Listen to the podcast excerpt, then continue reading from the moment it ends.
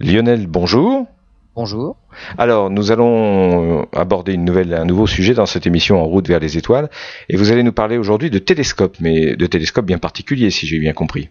Alors, on va parler de, télescopes qui n'existent pas encore réellement, sauf euh, certains prototypes. On va parler d'hypertélescopes. Et en fait, l'hypertélescope, c'est un télescope géant, mais constitué de beaucoup de petits télescopes. Et l'idée, c'est de, de combiner les images de tous ces petits télescopes pour faire une image équivalente à celle d'un gros télescope qui serait lui en un seul morceau. Alors le thème principal de, l'intérêt de ces hyper-télescopes, c'est évidemment euh, la recherche et surtout l'étude des exoplanètes.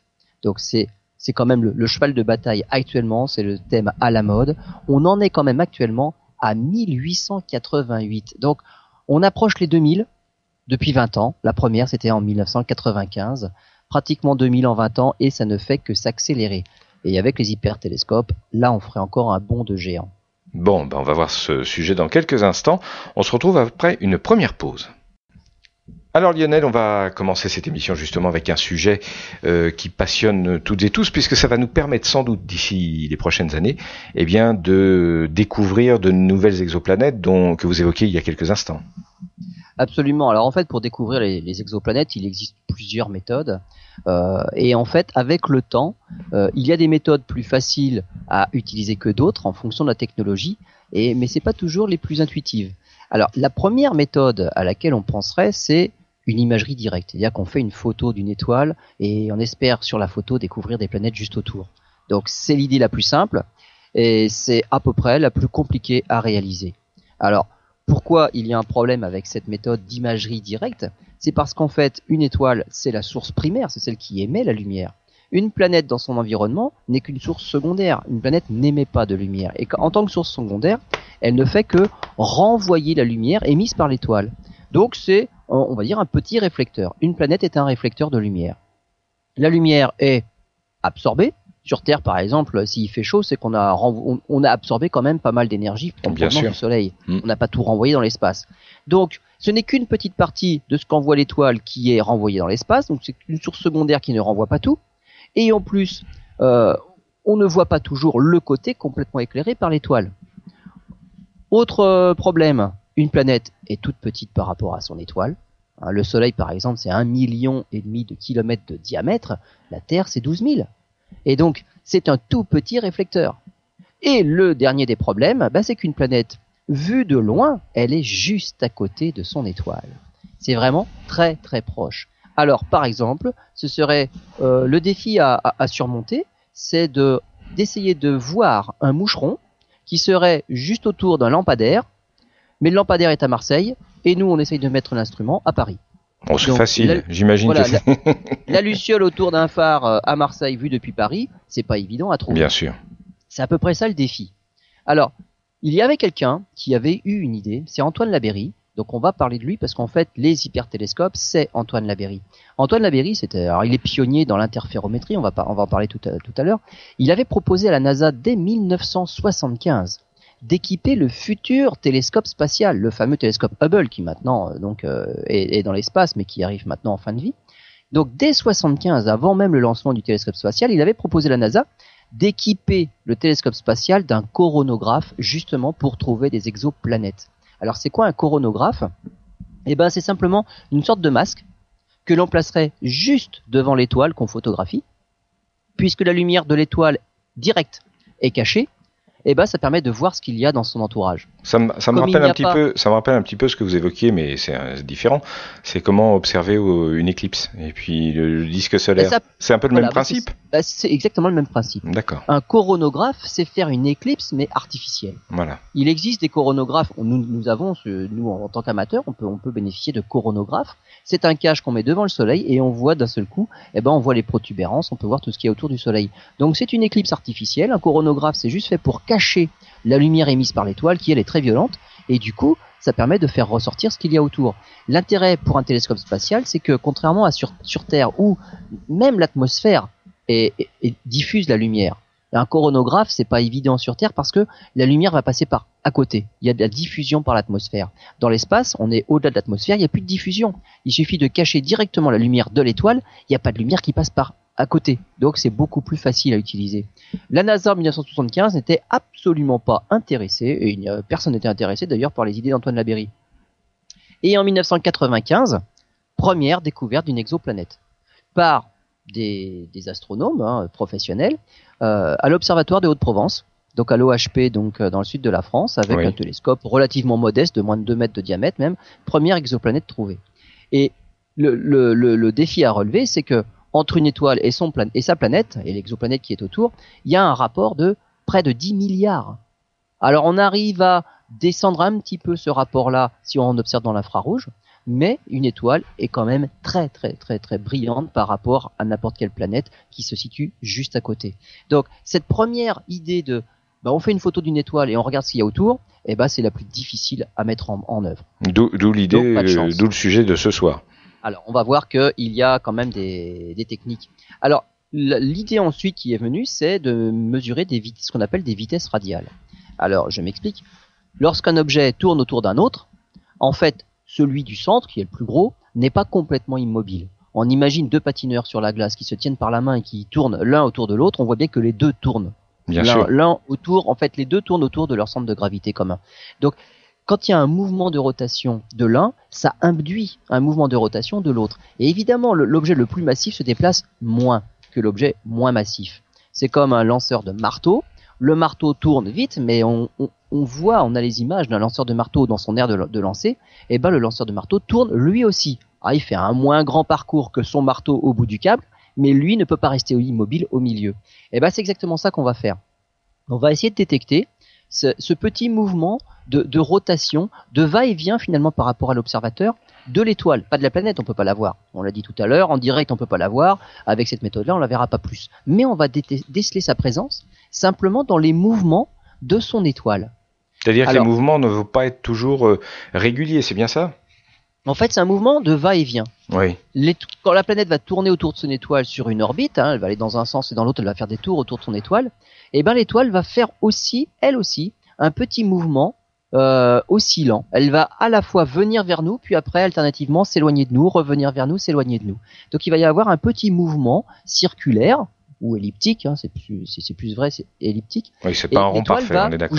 Hmm. Alors c'est pas un rond parfait. Et on va on va déceler ce mouvement-là en étudiant le spectre de l'étoile. Alors le spectre de l'étoile, on décompose la lumière comme l'arc-en-ciel et on voit des raies sombres dans l'étoile. Ça, c'est simplement sa composition chimique à l'étoile. La composition, donc, euh, on voit de l'hydrogène, de l'hélium, on voit des choses comme ça. Et ces raies-là, qui, ce sont la, c'est la signature des éléments qui composent l'étoile, sont à des longueurs d'onde bien précises. Et normalement, ça ne bouge pas si l'étoile est fixe dans le ciel.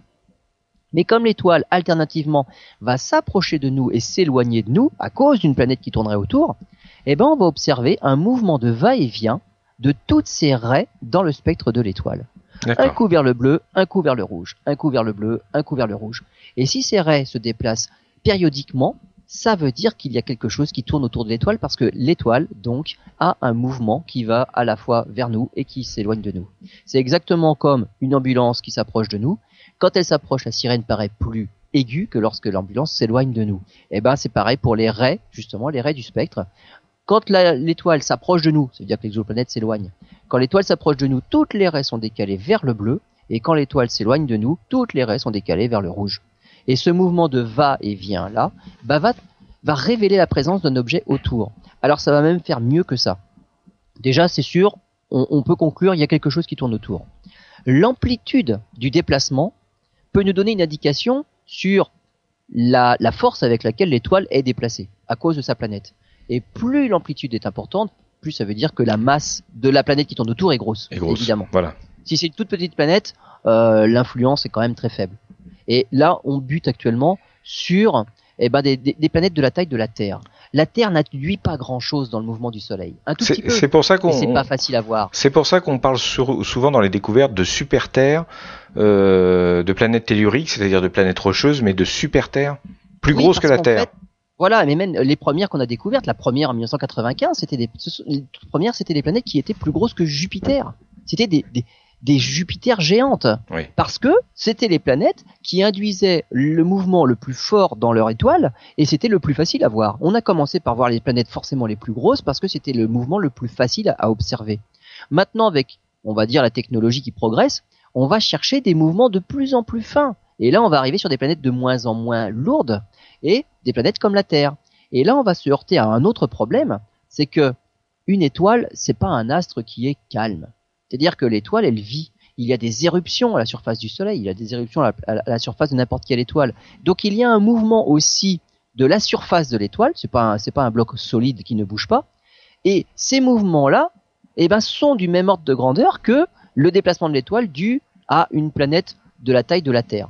Et donc on, va, on, a du mal à faire la différence entre c'est à cause d'une planète toute petite qui tourne autour ou c'est simplement une étoile qui n'est pas stable du tout et puis c'est simplement la surface de l'étoile dont on observe les évolutions. Ça demande, des, ça demande des sacrés logiciels de correction tout ça. Mais exactement, il faut savoir de ce qu'on cherche. Il faut et c'est pour ça cherche, que pour confirmer en fait la présence d'une exoplanète, on n'attend pas de faire une ou deux orbites, on attend hmm. plein d'orbites pour voir un mouvement cyclique parmi tous les événements qui eux sont aléatoires à la surface de l'étoile. Donc, ces, méthodes des vitesses radiales là, eh ben c'est la méthode qui a été la plus facile au début en tout cas pour pouvoir trouver des exoplanètes. Il y a une troisième méthode.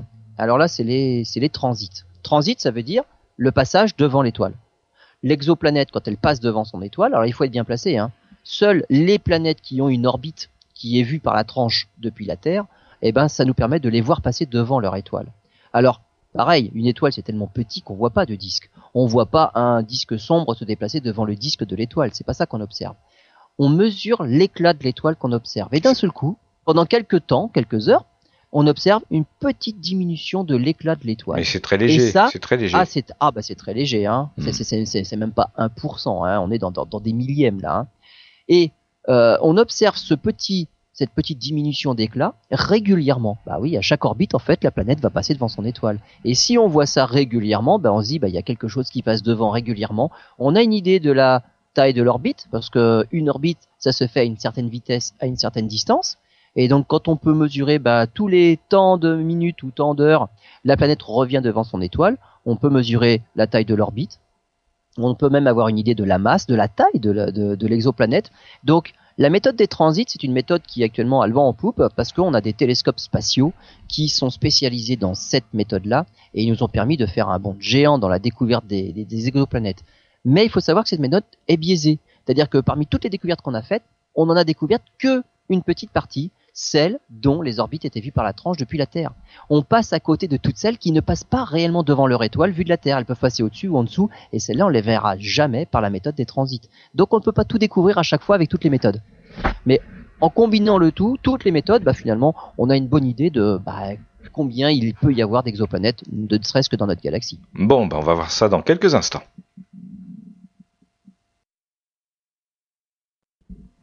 Alors Lionel, dans cette euh, partie, nous allons parler, vous allez nous parler, puisque c'est vous le spécialiste, de l'interférométrie.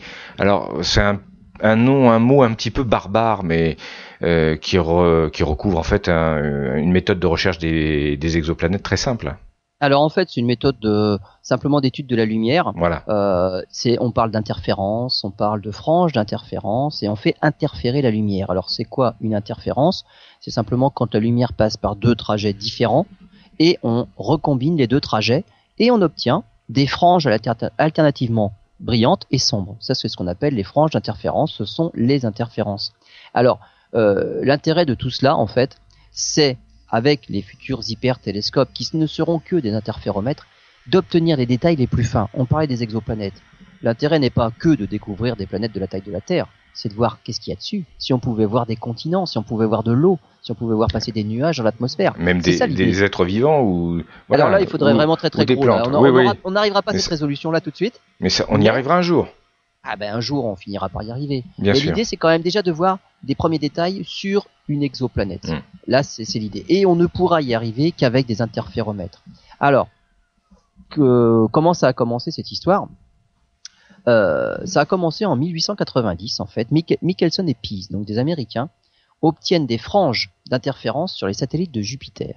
Alors, ce qu'il faut dire, c'est quand on observe un objet avec un instrument, il y a deux solutions. Soit l'instrument est suffisamment puissant, on va dire suffisamment grand, et ce qu'on observe, on peut voir des détails dessus, on dit que l'objet a été résolu. Et là, on a une image simplement. Si on observe par exemple les satellites de Jupiter avec un télescope de 20 cm, eh ben on peut voir des petites boules. Voilà. Et on voit bien que ce ne sont pas des étoiles, on voit des disques. On peut deviner des disques. Quand on observe Jupiter avec un télescope, on voit un disque. Quand on regarde la Lune à l'œil nu, on voit un disque. Pourquoi? Parce que l'instrument avec lequel on observe est suffisamment gros pour résoudre, on, appelle on dit ça, résoudre l'objet. Mais si l'instrument n'est pas assez puissant pour résoudre l'objet, alors on ne voit pas de disque. Et l'intérêt, c'est que si on fait passer la lumière par deux chemins différents, on observe des franges d'interférence. Tant que l'objet n'est pas résolu, ou tant que le diamètre du télescope est trop petit, tant que l'écart entre les deux trous, parce qu'en fait Michelson et Pise, c'était avec deux trous. On imagine devant un télescope, on, met un masque et on ne perce que deux trous. Eh bien, on se rend compte que si les deux trous sont séparés, par exemple, de 8 cm, eh ben, quand on regarde les satellites de Jupiter, on les voit striés de bandes sombres. On voit pas les disques, on voit juste une alternance de franges, donc on appelle ça les franges d'interférence. Ça veut dire qu'une seule chose, l'instrument s'il fait 8 cm n'est pas assez puissant pour résoudre les satellites. Alors, il suffit de faire? Écarter les trous. Et on se rend compte que en écartant les trous, 9 cm, 10 cm, les franges d'interférence commencent à disparaître. Et quand on arrive à 12, 12 cm, ça y est, il n'y a plus de franges du tout. Et on obtient une image. Et 12 cm, c'est une résolution de 1 seconde d'arc. Ça fait 2 km sur la Lune. Voilà les détails qu'on peut voir avec un instrument de 12 cm. Et ça veut dire que 1 seconde d'arc, justement, c'est 2 km sur la Lune. C'est aussi la taille des satellites de Jupiter. Directement. C'est-à-dire qu'en écartant ces deux petits trous jusqu'à faire disparaître les franges d'interférence, on obtient directement la mesure du, diamètre angulaire de l'objet qu'on regarde. c'est génial comme méthode. Oui, c'est génial, ce sont des astuces presque. Hein. Exactement. C'est là il, fallait y penser au départ c'est génial comme méthode. Alors ça, ça a été fait en 1890 et c'était juste pour montrer la faisabilité de l'opération. On peut obtenir des franges d'interférence et les faire disparaître. Alors l'idée, c'est qu'après, bah, il faut aller beaucoup plus loin. Alors Michelson, toujours lui, dans les années 20-30, là, il s'est installé au mont Wilson. Alors il avait un télescope de 2,50 m de diamètre. Donc là, c'était c'était le plus gros à l'époque, hein, avant le 5 mètres du mont Palomar qui est arrivé un petit peu après. Mais le 2,50 m du mont Wilson, c'était le plus gros télescope, un miroir unique de 2,50 m de diamètre. Et avec ça, il voulait mesurer par la même méthode, c'est-à-dire que deux trajets optiques différents, qui convergent par le miroir primaire et on essaye de regarder est-ce qu'on a des franges d'interférence et à quel moment ça les fait disparaître. Et bah 2,50 m, ça suffisait pas. Donc il a monté une poutre à l'entrée de son gros télescope de 2,50 m avec des miroirs. Et il y avait donc des miroirs qui faisaient entrer la lumière par deux entrées différentes et il essayait de recombiner ça et il essayait de faire varier l'écart entre les deux premiers miroirs pour faire disparaître les franges d'interférence. Et ça a marché il a obtenu la disparition des franges d'interférence sur une étoile, l'étoile Bételgeuse dans la constellation d'Orion. Et tout à l'heure, on disait, là, pour regarder les satellites de Jupiter, il faut avoir une seconde d'arc de résolution. C'est, une résolution de 1 2 km sur la Lune. Pour faire disparaître les franges d'interférence sur Bételgeuse, il faut arriver à 47 millièmes d'arc seconde. Là, c'est euh, l'équivalent de 100 mètres sur la Lune. C'est ça le, détail. Ça demande des appareils d'une précision. Euh, ben, il faut surtout un appareil qui soit capable de s'écarter, justement une résolution de, de, cet ordre de grandeur. Hmm. Ah, en plus, à la distance où se trouve Betelgeuse, parce que là on a son diamètre apparent, on sait que ça fait 47 millièmes de seconde d'arc. Si on sait à quelle distance elle se trouve, et en plus on le savait, comme on connaît son diamètre apparent, on peut connaître son diamètre réel. Et on s'est rendu compte avec les calculs, Betelgeuse est 400 fois plus grosse que le Soleil. Mais c'est une étoile géante alors.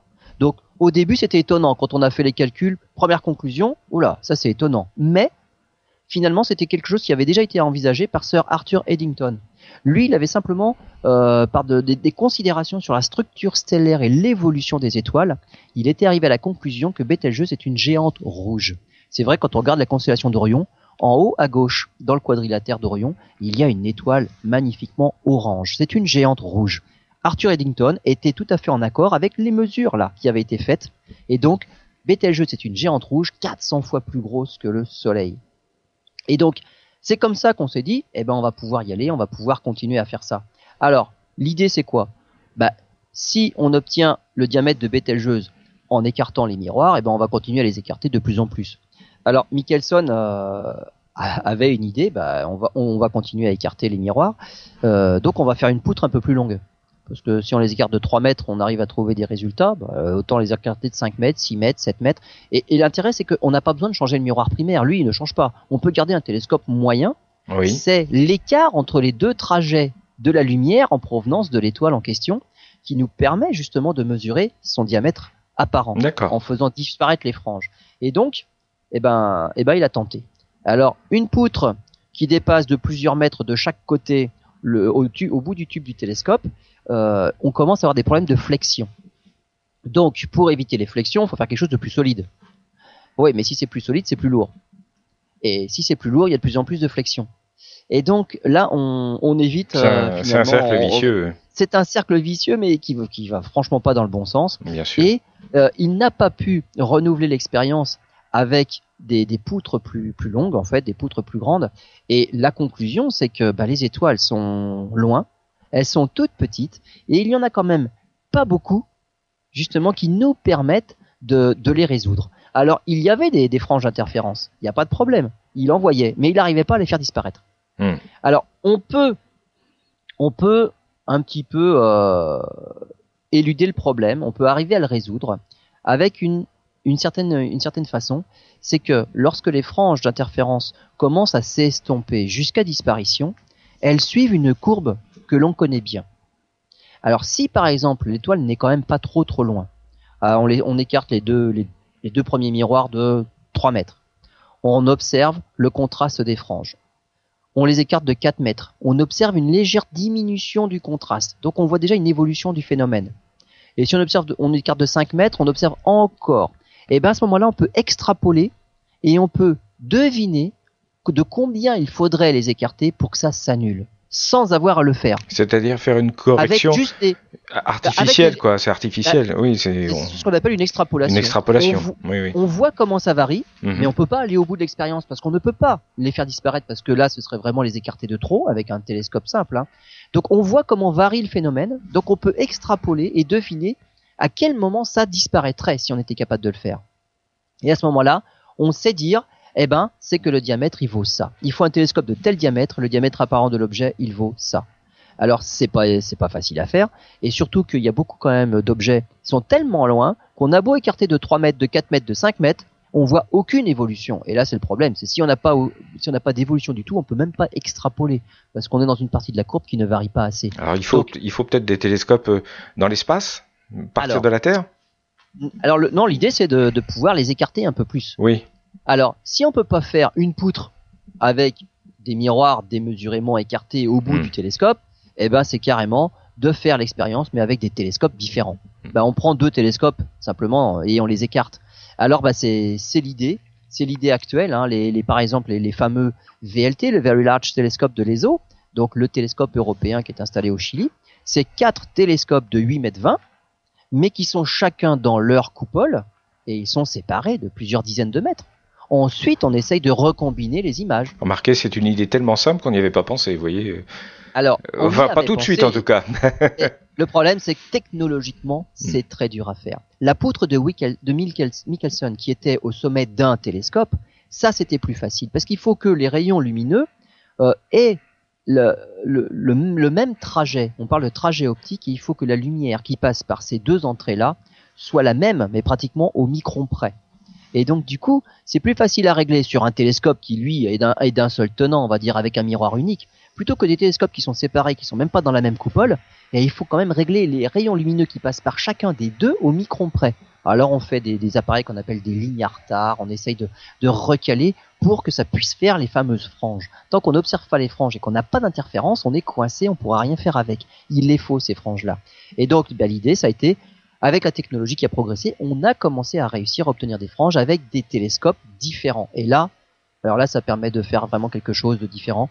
Les Américains ont fait pareil avec leurs deux télescopes de 10 mètres, hein, le Keck à Hawaï. Ils ont deux télescopes, pas sous, deux coupoles différentes, des télescopes de 10 mètres, et on arrive à combiner la lumière des deux pour faire des interférences. Ah ben, je suis sûr qu'on va développer ce sujet d'ici quelques instants. Alors Lionel, il y a quelques instants, vous nous parliez justement de ce butoir technologique euh, que nos spécialistes et scientifiques avaient pour observer euh, les étoiles très lointaines. Et on en était venu à une idée qui paraît euh, très simple, c'est d'utiliser, au lieu d'utiliser un seul télescope, d'en utiliser plusieurs. Ah, voilà, Mais ça pose d'autres problèmes. Oui, alors technologiquement, c'est beaucoup plus difficile à réaliser. Mm. En plus, euh, avec ce- cette méthode-là, on a des télescopes séparés, on récupère les images de chacun de ces télescopes-là qu'on recombine après. Et c'est vraiment un travail informatique qui permet de refaire une image. Donc on n'a pas d'image en direct euh, dès le départ, il faut la refabriquer l'image. Alors, ça marche avec le VLT maintenant, donc on a nos fameux quatre télescopes de 8 mètres 20. Le problème, c'est que ils sont tous alignés à peu près, on va dire, selon une droite, dans une direction. Et ça veut dire qu'on a un miroir qui est un petit peu bizarre. C'est que dans une direction, euh, il y a une résolution. La résolution, c'est la taille de l'écart maximum entre les télescopes. Et ben dans leur ligne, puisqu'ils sont alignés selon, une direction, dans cette direction-là, nos quatre miroirs, entre le premier et le quatrième, il peut y avoir une centaine de mètres d'écart, donc on peut dire on a une résolution d'un télescope équivalent de 100 mètres de diamètre. Oui, mais dans une direction. Dans l'autre direction, finalement, il y a une ligne toute fine de 8 mètres et on a un télescope de 8 mètres dans l'autre sens. Donc c'est même pas euh, quelque chose qui serait euh, asymétrie euh, circulaire, on va dire. Ouais. Il y a une super résolution dans un axe sur les images et puis une mauvaise résolution dans d'autres axes. Donc il faut rajouter d'autres télescopes pour essayer de couvrir une zone qui serait l'équivalent d'un grand miroir. Et donc on rajoute des petits télescopes de 1m80, là justement, dans l'autre direction, pour qu'on ait une résolution équivalente dans toutes les directions sur l'image. Donc c'est assez compliqué, cette chose-là. Ça en reste, excusez-moi, mais ça, ça me donne une image encore, je suis, je suis peut-être méchant, mais encore une image de bricolage. Hein. Non, C'est c'est plus du bricolage, oui, d'accord, mais c'est dans l'idée. c'est vraiment de la technologie et de la science. Il faut Oui. avoir l'idée. Après, on, on est confronté à des problèmes simplement sûr. de, de, de, de, bah, de faisabilité. C'était du mauvais esprit. Pour ne pas avoir un miroir unique de 100 mètres, et là, évidemment, il serait plein et on aurait 100 mètres de résolution dans toutes les directions, et bien finalement, on fabrique un, un miroir virtuel avec des morceaux de ce miroir de 100 mètres, mais avec des trous partout. Hmm. Donc c'est un gruyère et on n'a que des petits bouts et on essaye de les espacer bah, le, le plus loin possible. Bien sûr. Alors, euh, le but, c'est d'obtenir des diamètres, donc des télescopes qui sont les plus écartés possibles. Hein, 10 km. Parce que là, euh, pour l'instant, avec nos interféromètres, euh, on va pas très très loin. hein, ça se mesure dans la dizaine de mètres. Mais pourquoi pas des diamètres, de, on écarte les télescopes de 10 km, de 100 km, ou même de 100 000 km si on va dans l'espace. Et à ce moment-là, on a des résolutions, on a des, des- des détails, mais incroyables sur ce qu'on observe. Si on arrive évidemment à faire interférer tout ça. Alors, on pourrait même voir, si on atteint ces tailles-là, euh, justement des, exo- des détails sur les exoplanètes. On distinguerait, comme je disais tout à l'heure, des continents. On distinguerait des océans. Simplement avec un télescope qui aurait un diamètre de 100 km. Le, le jour où ça paraît va, pas énorme. ouais, le jour où ça va arriver, ça va être un, un événement, ça va être extraordinaire. Ça, voilà, ça va être extraordinaire. Surtout que quand on aura maîtrisé la technologie pour faire un télescope, enfin, on va dire un, télescope avec euh, des miroirs et, et étalé sur 100 km, euh, finalement 1000 km ce sera pareil. Hein. Si on va dans l'espace, 100 km, 1000 km, il n'y a aucune différence au niveau technologique. Donc on peut même gagner un facteur 10 si on va de 100 à 1000 et on voit des détails 10 fois plus faibles, 10 fois plus petits et donc on a encore des, des- des détails et on voit plein de choses sur l'exoplanète. Donc on verrait tout ça. Si on est par exemple on met une flottille de miroirs de 3 mètres dans l'espace hein, et on les Oui. écarte de 100 km, on verrait et on se met à 10 années-lumière. 10 années-lumière, hein, on va dire, il y a pas mal d'étoiles dans la banlieue de 10 années-lumière du Soleil. Et ben sur Terre, on verrait la tache verte de l'Amazonie, par exemple. Simplement avec des miroirs de 3 mètres séparés de 100 km. Ça On donnerait la déjà, tache de l'Amazonie. ça donnerait déjà beaucoup d'indications sur ce qui se passe sur Bah, ces planètes. Absolument, on, verrait, on verrait la géographie. Là, on pourrait, Hmm. rien qu'avec les images, on pourrait deviner plein de choses. On verrait les nuages, on verrait des changements saisonniers, et finalement, on verrait des manifestations de la vie sur Terre. Parce qu'on verrait, bah, en automne, ça devient plus orange dans l'hémisphère nord, et l'été dans l'hémisphère sud, et ainsi de suite. On pourrait voir la muraille de Chine? On verrait, alors, euh, on verrait pas la muraille de Chine. On la verra que, euh, la muraille de Chine, elle est longue. Elle a, beau faire 5000 km, elle est pas épaisse. Oui, voilà. Donc, il y a vraiment une des dimensions qui est tellement fine qu'on pourrait pas la voir. on pourrait pas la voir. Donc, voilà. on verrait pas ça. Mais euh, puisqu'on verrait la tache verte de l'Amazonie, on pourrait dire ah bah il y a de la y a que la chlorophylle, il y a, il y a de la vie là-dessus. On verrait le Sahara aussi, le désert du Sahara. Ah ben, absolument. On Pareil. verrait La tache jaune au niveau de, du tropique. euh, ab- absolument. On verrait tout ça. Donc, ce qu'il faut faire, c'est donc des interféromètres. On est parti là pour l'instant sur des interféromètres à gros miroirs. L'agence, le- l'Observatoire européen austral, l'ESO, possède quatre miroirs de 8 mètres 20. C'est énorme. Les Américains, deux miroirs de 10 mètres. Et il y en a d'autres qui se sont dit, mais pour faire interférer de la lumière, pourquoi pas ne se contenter de petits télescopes que l'on écarterait et puis quitte à, avoir des petits télescopes, autant en avoir plein. Parce que le problème aussi, c'est qu'on va avoir une super résolution avec nos, on va dire, nos quatre télescopes de, 8 mètres 20. On a une bonne résolution. Mais il y a plein de trous partout. Et finalement, au niveau de la, de, collecter la, la, lumière, on collecte pas grand chose. C'est pas du tout équivalent à recevoir la lumière avec un seul télescope qui ferait 100 mètres de diamètre. Bien sûr. On a juste quatre télescopes de 8 mètres 20. Et ben, le pouvoir collecteur de lumière, il est très faible. L'idée d'Antoine Laberry, on revient à lui, c'est justement, on met plein de petits télescopes. Alors, quand ils sont tous écartés, tous étalés, eh ben, ça fait une grande région, on va dire, et puis la, résolution, c'est celle, eh ben, de la, de la zone qui est couverte par tous les télescopes. Et puis, si on a plein de petits télescopes, on peut capter la lumière avec tous ces petits miroirs, et finalement, on retrouve le pouvoir euh, de, collection de lumière comme si c'était un gros miroir. Alors il avait commencé, et ça ça date de, 1974, au Serga. Alors le Serga c'est un organisme au-dessus de Grasse, donc c'est dans le sud de la France. il a commencé avec euh, ce qu'il appelait l'I2T. L'I2T c'est l'interféromètre à deux télescopes. C'était des petits télescopes qu'il avait séparés, espacés de 12 mètres. Donc c'était des télescopes un peu euh, déjà avant-gardistes, c'était des boules il y avait des boules avec un tube à l'entrée. Et donc avec ces deux télescopes boules là, il a tenté de faire interférer la lumière. Le but c'était obtenir des franges d'interférence. Eh ben, il les a eues. En 1974, justement, il a obtenu ces franges d'interférence euh, avec simplement deux petits télescopes. Alors aujourd'hui, il en est plus à ça. Aujourd'hui, il en est avec des télescopes encore plus petits, 25 cm, mais pleins. On va essayer de faire interférer tous ces petits télescopes entre eux pour obtenir justement un hyper télescope. Plutôt que de faire un grand télescope bah, de 39 mètres, hein, l'ESO est parti sur l'EELT, hein, l'Extremely Large Telescope, 39 mètres de diamètre avec plein de miroirs euh, segmentés, eh ben pourquoi pas simplement se contenter de télescopes de 25 cm, des miroirs de 25 cm dans le commerce, ça vaut rien. Mais on s'en prend une centaine, on s'en prend mille, c'est pas grave. Et on les espace et on essaie de les combiner ensemble pour faire quelque chose. Alors il y a un prototype euh, qui a été qui a été euh, mis au point il n'y a pas très longtemps hein, euh, à l'OHP justement à l'Observatoire de Haute-Provence avec avec des petites ouvertures de 25 cm.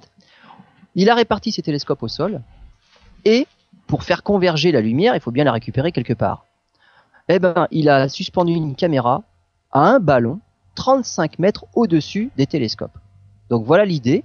Alors, c'est un télescope finalement réduit à sa plus simple expression, des miroirs au sol, et puis ben on capte la lumière au-dessus. Donc il y a, le point focal au-dessus qui lui est sous un ballon.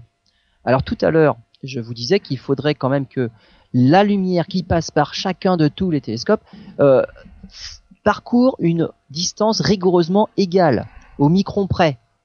Euh, là, je suis en train de vous dire que la caméra, elle est accrochée à un ballon dans l'air. Alors, il y a des câbles pour maintenir le ballon. Il faut pas qu'il y ait trop de vent.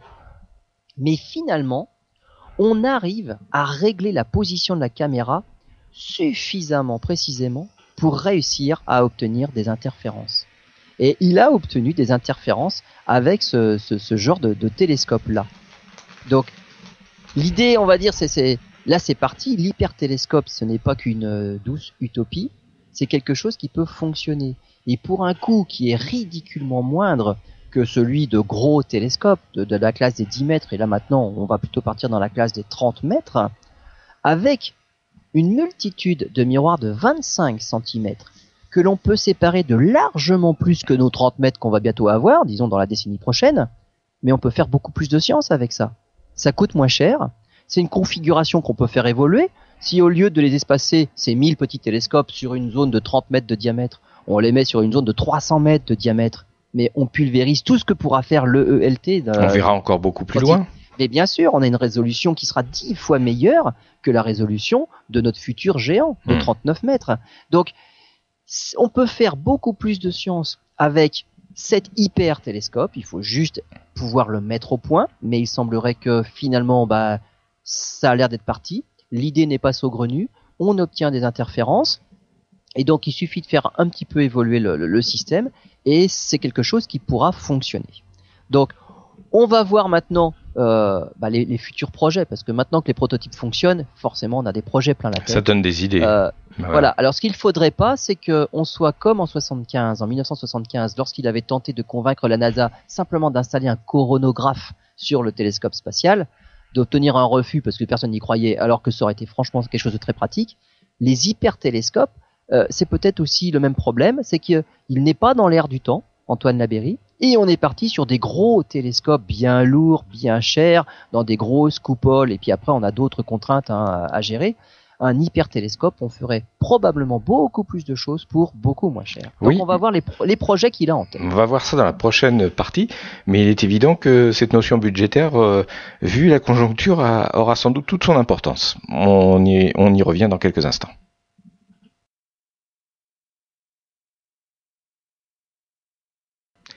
Lionel, euh, dernière partie de cette émission. Alors, euh, il y a quelques instants, vous nous parliez des, du futur des hypertélescopes avec un aspect qui n'est pas négligeable, on l'évoquait euh, à la fin de la précédente partie, c'est l'aspect budgétaire.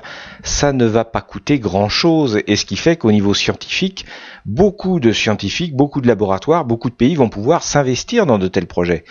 Euh, on parlait hors micro euh, de pays comme les États-Unis, qui eux ont peut-être une image à défendre de superpuissance, de grande puissance, et un gros télescope, ça, ça marque plus les esprits. Et pourtant, il risque de passer à côté d'un tas de découvertes. Bah avec, un budget moindre, si on se lance réellement dans, des projets d'hypertélescope, on obtiendra des résultats bien meilleurs qu'un gros miroir, même segmenté. On peut pas faire un miroir de 40 mètres, mais un miroir euh, segmenté de 40 mètres de diamètre. Euh, on, est coincé à 40 mètres avec le futur EELT. On va pas on va pas l'agrandir et il fera jamais 100 mètres, il fera hmm. jamais 200 mètres. Avec un hyper télescope, c'est à ce point modulaire et modulable, bah, on peut déplacer les télescopes. C'est exactement ce que l'on fait avec ALMA et nos super radiotélescopes actuellement. Donc on a des radiotélescopes submillimétriques, donc on observe dans, la, dans les longueurs d'onde du millimètre et puis même en dessous, on les déplace. Donc on a des télescopes mobiles, des radiotélescopes mobiles, et on les, on va dire, on les configure à ce que l'on veut étudier comme on veut. Et là, on fait de la science avec finalement nos, nos, nos, nos télescopes classiques avec un miroir qu'on ne peut pas faire évoluer, on ne peut faire évoluer que les instruments qu'on y branche. bien sûr. C'est sûr, on a mm. des super caméras, on a des super détecteurs, ça, ça évolue.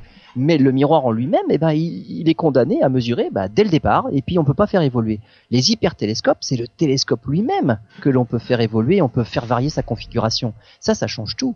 Donc on peut largement battre des télescopes conventionnels avec un budget nettement inférieur. Le deuxième intérêt, c'est que avec ce genre, les hypertélescopes, ce genre d'interféromètre là, puisque toutes les lumières convergent directement au foyer, on fait une image directe. Si on met un appareil photo, si on met une caméra, on a une image. Tout à l'heure, je disais que dans le cas du VLT ou des keck, on récupère les images et après, il y a une moulinette informatique, il faut traiter tout ça et euh, il faut des super ordinateurs pour réussir à en tirer une image. Donc c'est beaucoup plus compliqué, on l'a pas en direct. Là, avec ces, ces, ces hypertélescopes, on a en direct. Alors, le premier qui a donné des résultats, il s'appelle Carlina. Carlina, c'était on va dire, un banc d'essai. Et un banc d'essai avec deux miroirs de 20 cm, espacés de 57 mètres. 57 mètres, c'est c'est 5 euh, fois plus que les plus gros qu'on a actuellement comme télescope. Hein. Et on a deux miroirs de 20 cm. C'est-à-dire, ça coûte pas grand-chose. Et avec ça, on a réussi à obtenir des interférences sur Deneb. Deneb, c'est une étoile de la constellation du Cygne. Et simplement, euh, on a commencé à avoir les interférences avec un, espacement de 5 euh, mètres. Donc voilà, deux télescopes de 20 cm séparés de 5 mètres, on a des franges d'interférence. Et le télescope Carlina, on peut faire varier euh, justement l'écart entre les miroirs. Quand on arrive à 57 mètres, on a une résolution qui est déjà 20 fois meilleure que le télescope spatial. Et si ces deux pauvres petits miroirs de 20 cm ont les espaces de 200 mètres, on a une résolution qui vaut 80 fois le télescope spatial. Donc on fait des choses que le télescope spatial ne pourra jamais être capable de faire, simplement avec deux miroirs de 20 cm. C'est ça l'enjeu. Et là, il n'y a pas de budget. Là, deux, deux miroirs de 20 cm, euh, c'est rien. C'est des tout petits télescopes. C'est-à-dire que le, oui, c'est ça, c'est ce que j'allais vous dire. Le scientifique du dimanche, mais qui est passionné, qui il peut se fabriquer ça et sans que ça lui coûte euh, une somme trop importante. Voilà. Alors après, il faut les moyens. Oui, non, mais j'entends bien. régler le, trajet des rayons lumineux pour obtenir ces fameuses interférences. Là, le défi il est là, c'est obtenir les franges interférences. Quand on est un laboratoire un tant soit peu équipés, on les a ces franges Mm. interférences. Oui, il suffit de, de- de- de s'équiper avec ce qu'il faut. Mais le matériel de base, ce ne, ce ne sont que deux télescopes de 20 cm. C'est, on, on a une base qui vaut rien. Après un petit peu de technique quand même, et puis être très rigoureux dans tous les réglages, et ça y est, on fait de la science. Il suffit de faire varier l'écart entre les télescopes, on voit les franges d'interférence diminuer, diminuer, diminuer, puis disparaître, et là, on a directement le diamètre angulaire d'une étoile. C'est fantastique. Et c'est quelque chose qu'on ne pourra jamais faire avec le télescope Oui. de 39 mètres. C'est impossible. On fera rien varier du tout au niveau du miroir primaire. Donc ça, c'était un- une toute petite expérience. On en a d'autres. Alors, la prochaine, la prochaine, elle s'appelle euh, Elite. Alors, Elite, on va dire, c'est un acronyme, hein, et c'est quelque chose qui va, qui va être construit en Inde. Justement, l'Inde ne fait pas partie des pays qui vont courir euh, au télescope de la classe des 40 mètres, mais on va y installer un hyper télescope. Alors, c'est évidemment Antoine Labéry qui, pilote tout ça. Il va mettre euh, 1000 miroirs. On se faire avec deux. Alors après, il suffit d'en rajouter. Hein. Donc 1000 miroirs, c'est quand même 500 fois plus brillant ce qu'on récupère que deux. Voilà. Donc c'est au niveau de la sensibilité là qu'on va gagner. Mais on va pas les écarter de 57 mètres ou de 200, ou de 200 mètres comme j'en parlais tout à l'heure avec Carlina. Là, on va les installer dans le fond d'une vallée sur une distance de 1 km à 1 km 2. Et ça va, Là, on de- aura, ça va ah bah, on aura un télescope images. de 1 km de diamètre avec extraordinaire. 1000 petits miroirs. Voilà. Ah bah la résolution là directement c'est 400 fois Hubble. Mais avec un budget qui sera bah, qui sera pas énorme parce que bon, il y, y en a 1000 à acheter, mais c'est 1000 petits télescopes. Ça n'a rien à voir avec un gros. Surtout ce qui n'a rien à voir, c'est que quand on veut mettre un gros miroir de 30 ou 40 mètres sur une monture, il faut la monture en conséquence. Là, il faut quand même quelque chose de costaud pour accueillir ces tonnes et ces tonnes Tandis que là, de, Alors que là, c'est c'est- c'est- ce sont 1000 petits télescopes hmm, au niveau infrastructure, il n'y a pas grand-chose. Donc ça ne coûte rien non plus. On n'est pas en train de faire une coupole non plus autour de tout ça, qui va coûter une fortune aussi. On n'a pas besoin. Et donc, c'est vraiment une, une nouvelle voie qu'on est en train de bah, d'explorer là. Et c'est en plus une voie qui est prometteuse parce qu'on a déjà les résultats. Hier, c'est quelque chose qui n'est pas utopique. C'est pas juste, ça pourrait marcher si, non, ça marche. Voilà, on a déjà les premiers résultats, ça marche. Il n'y a plus qu'à y aller. On Mais se lance dedans. j'imagine qu'on extrapole déjà sur les résultats qu'on va obtenir. on peut pas tellement parce que là on, on entre On dans, un but. dans un domaine de la science. Ah, le but c'est de voir des- les plus petits détails Le possibles. plus- voilà, le plus loin possible. Et voilà. Mais c'est à chaque génération de télescope, à chaque euh, à chaque génération de de diamètre, on découvre de nouvelles choses qu'on n'imaginait pas avant. C'est-à-dire que avec les télescopes de, de 8 mètres, on, on a découvert, on a vu des choses qu'on n'atteignait pas avec les 3 mètres. Et donc euh, on pouvait pas anticiper ce qu'on allait voir. Avec le télescope de 40 mètres qu'on- et, et la- toute la génération des 30 mètres, on n'imagine même pas ce qu'on pourra découvrir. On verra déjà ce qu'on voit beaucoup mieux, Bien sûr. mais on verra tellement d'autres choses qu'actuellement on ne peut pas voir. C'est qu'on ne peut pas anticiper non plus. Mais avec ces petits télescopes-là, de 1, ça fera un télescope équivalent de 1 km de diamètre. On peut même pas imaginer ce qu'on va voir. Là, on va observer des détails incroyables dans des objets qui ne sont que des taches actuellement sur nos meilleures photos. Ce qui on veut verra dire, les détails à l'intérieur. ce qui veut dire qu'avec ce genre de télescope, vous parliez tout à l'heure de l'analogie de la luciole autour d'un phare qu'on observe de Paris et qui est à Marseille. Là, on verra. Mais là, on verra. Parce que, évidemment, en plus, on les équipe de, de coronographes. Bien sûr. faut- on- n'échappe pas au fait que l'étoile est toujours des milliards de fois plus brillante que les planètes qui tournent autour. Donc il faut cacher ça.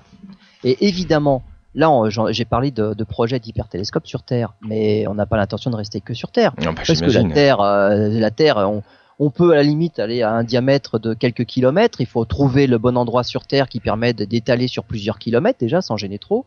Euh, la Terre, eh ben il y a l'atmosphère qui perturbe, et puis il fait pas toujours beau là où on s'installe. Il y a la Lune Donc pour s'affranchir de tout ça, ben, on se met dans l'espace. dans l'espace. La. Lune, alors la Lune, c'est une fausse bonne idée, la Lune, Ah oui parce que parce que la Lune est loin. C'est-à-dire que si on avait de la maintenance à faire, c'est franchement c'est pas facile. Euh, pour aller installer des choses, c'est pas pratique. Euh, la Lune, c'est très poussiéreux. Il y a très peu de gravité, il y a beaucoup de poussière. Alors le moindre instrument sur la Lune, il est très vite inutilisable. Donc c'est la Lune, c'est une. Très mauvaise idée en fait, ça paraît bien mais non, pas du tout. Le plus pratique c'est dans l'espace. Là on règle comme on veut à la distance que l'on veut. Euh, ça peut être, euh, on peut avoir une maintenance. C'est pas toujours évident parce qu'en ce moment on les met toujours plutôt à un million et demi de kilomètres, donc largement plus loin que la Lune. donc il n'y a plus de maintenance possible. Mais en tout cas, on n'a pas les inconvénients de la Lune. Il n'y a pas de sismicité, il n'y a pas de météorite qui va faire des vibrations. Euh, bon, il y a des choses comme ça. Donc évidemment, on pense à des hypertélescopes, mais spatiaux. Alors là, on a, on a plusieurs, euh, plusieurs projets. On en a un qui s'appelle Luciola. Luciola, c'est 100 miroirs de 25 cm. Hein. On est toujours dans des petites choses. Hein. 25 cm. Euh, donc 100 miroirs de 25 cm, si on fait le calcul, euh, ça a la même euh, sensibilité au niveau euh, lumière que le télescope spatial. Parce que 100 miroirs de 25 cm, ça vaut un miroir de 2 mètres 50. Sauf que ceux-là, on peut les écarter. On n'est pas obligé de les tasser pour que ça fasse justement 25 cm, 2 mètres 50. Donc on peut les étaler. Et là, on obtiendrait une résolution qui ferait 100 fois Hubble. Donc Luciola, c'est c'est un projet. On peut aussi aller à 1000 miroirs et là, avec 1000 miroirs de 25 cm, là, on a la résolution du VLT. Ça, on est dans les 8 mètres là, dans la classe des 8 mètres, avec simplement 1000 miroirs de 25 cm dans l'espace. Et si on les écarte suffisamment, on aura des, des détails incroyables.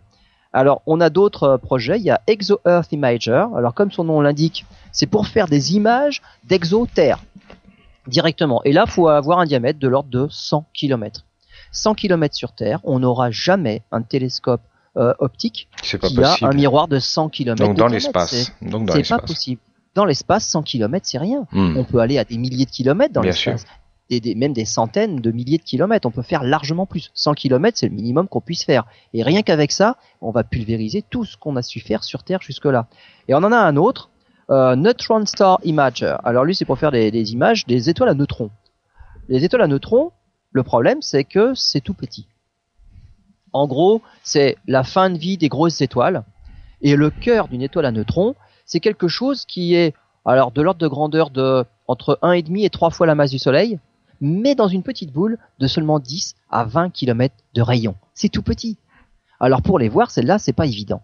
Eh ben, on a besoin de Neutron Star Imager, euh, où on va étaler nos milliers de petits miroirs sur un espace de 100 000 km. Voilà les idées. Mais c'est pas utopique. Il suffit, bah, la technologie peut existe, bah, il suffit, il suffit d'y aller. Et on peut régler la position des miroirs par laser, par plein de choses. On sait faire tout ça. Il n'y a plus qu'à se lancer dedans. Donc, les hyper télescopes, c'est peut-être ça qui va prendre le pas sur les gros télescopes. On va peut-être s'arrêter finalement à la classe des 40 mètres. On n'ira pas à la classe des 100 mètres comme on voulait faire nous en Europe. Hmm. On est redescendu à 40, euh, mais peut-être que personne n'ira au-delà et finalement, le chemin à suivre, ce seront les hypertélescopes. Eh bien, ça nous promet de belles émissions avec de superbes découvertes euh, dans les mois et les années à venir. Hein. Je crois qu'on a du travail sur la... Enfin, vous, vous avez du travail sur la planche. Bah, il suffit de suivre et puis de, regarder ce qui se passe. Euh. Mais ça, va être, ça va être intéressant. Ça va être très intéressant. Merci Lionel, on se retrouve bientôt pour une nouvelle émission.